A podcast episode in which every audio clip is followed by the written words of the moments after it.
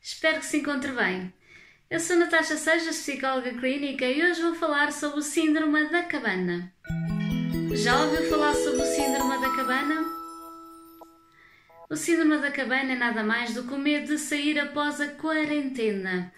Estamos em tempos de pandemia uh, do coronavírus, uh, Covid-19, como lhe chamam cientificamente.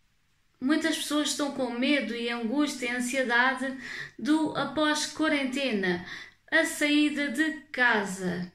Portanto, algumas chegam ao ponto de não querer sair de casa. Esse fenómeno psicológico não é novo. Portanto, vou explicar.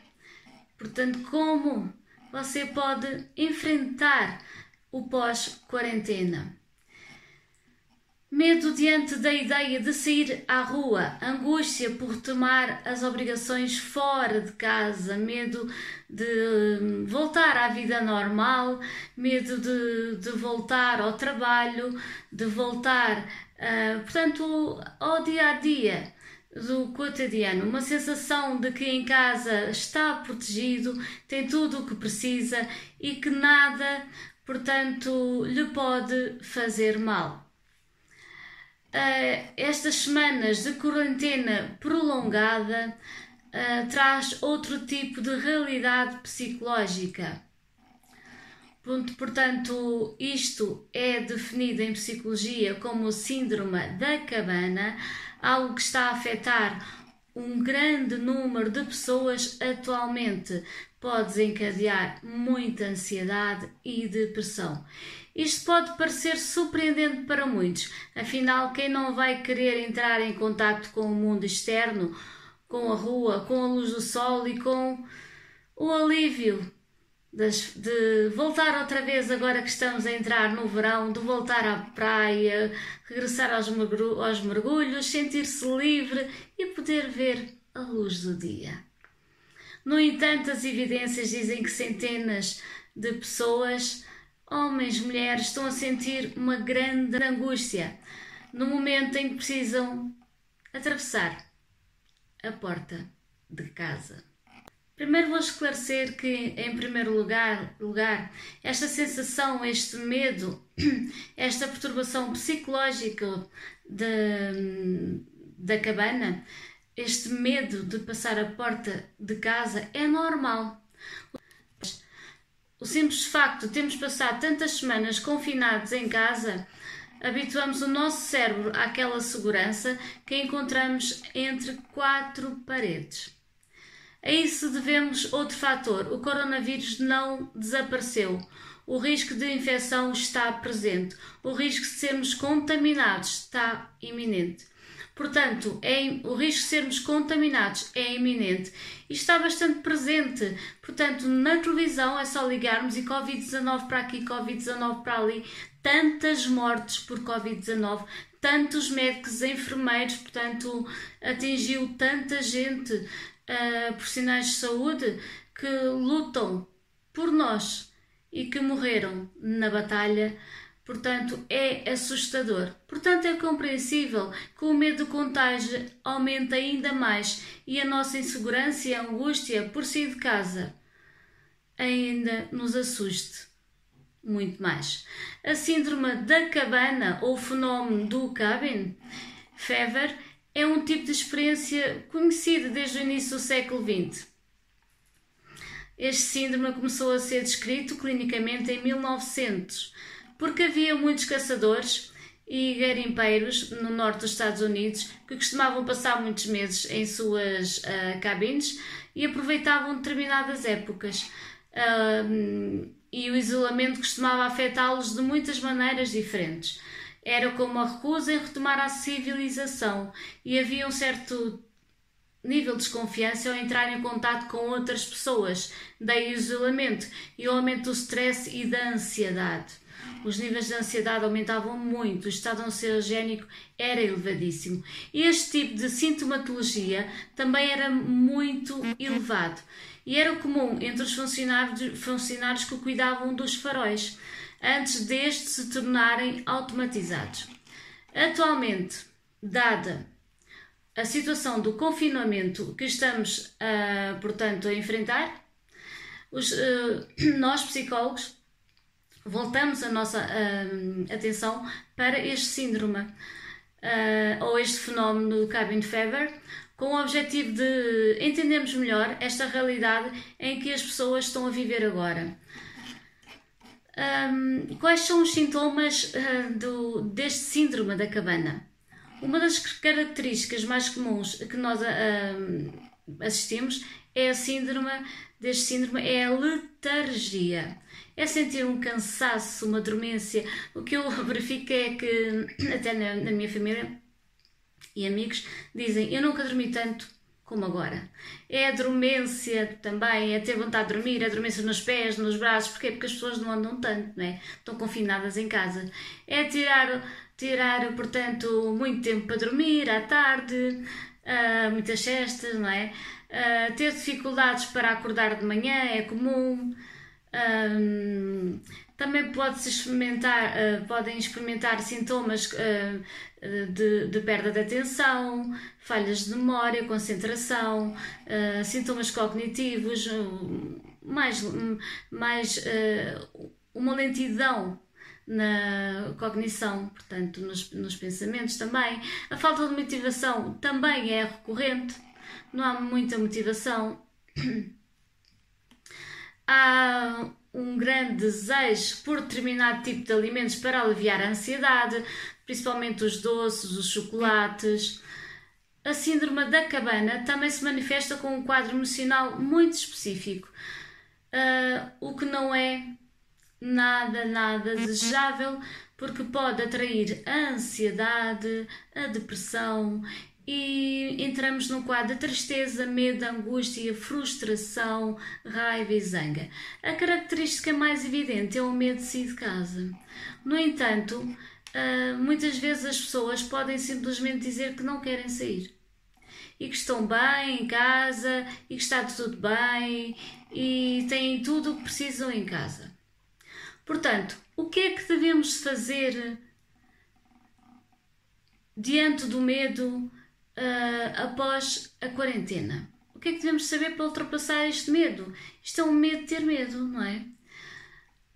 A síndrome da cabana, portanto, está-se a manifestar com mais frequência do que pensamos atualmente. Este medo, ter medo, vai atrair muitos hum, sintomas ansiogénicos e vamos uh, atrair estes sintomas ansiogénicos e que poderá também uh, por, uh, por acréscimo, a trazer ataques de pânico. Seja como for, há algo evidente que temos que experimentar. Uhum. Essa sensação não é nada agradável. Nós temos que passar por essa sensação. Não é agradável, mas temos que passá-la. Conforme temos que, de repente, ficar confinados em casa, sem dizer ai nem ui, também vamos ter que conseguir sair. Há algo muito evidente experimentar a sensação não é agradável, especialmente porque aqueles que assentem só ouvem as, as vozes daqueles que desejam recuperar a sua vida, normalidade e si para fora de casa. Mas há que ter coragem.